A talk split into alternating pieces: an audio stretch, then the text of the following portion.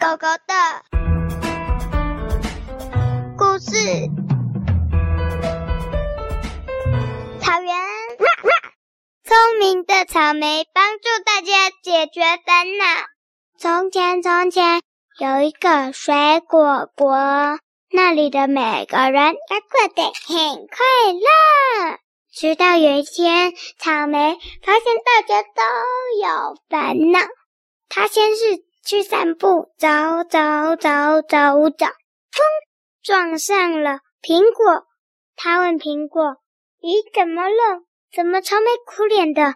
苹果说：“呃，我我我我我最近我最近又多了好几颗小苹果了，家里的食物不够了，怎么办呢？”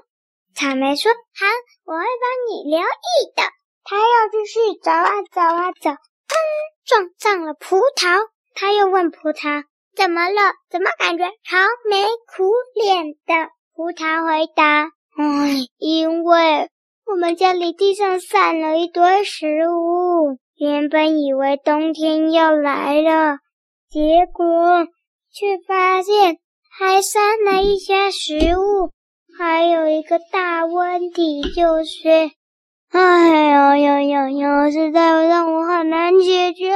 我身上的葡萄一直掉，一直掉。草莓听了又说：“我会帮你想办法的。”他又继续走啊走啊走啊走啊走啊走啊走啊走啊走啊走啊走，撞上了莲雾。莲雾是杂货店的老板。他看莲雾也愁眉苦脸的，他就问莲雾说：“到底发生了什么事？”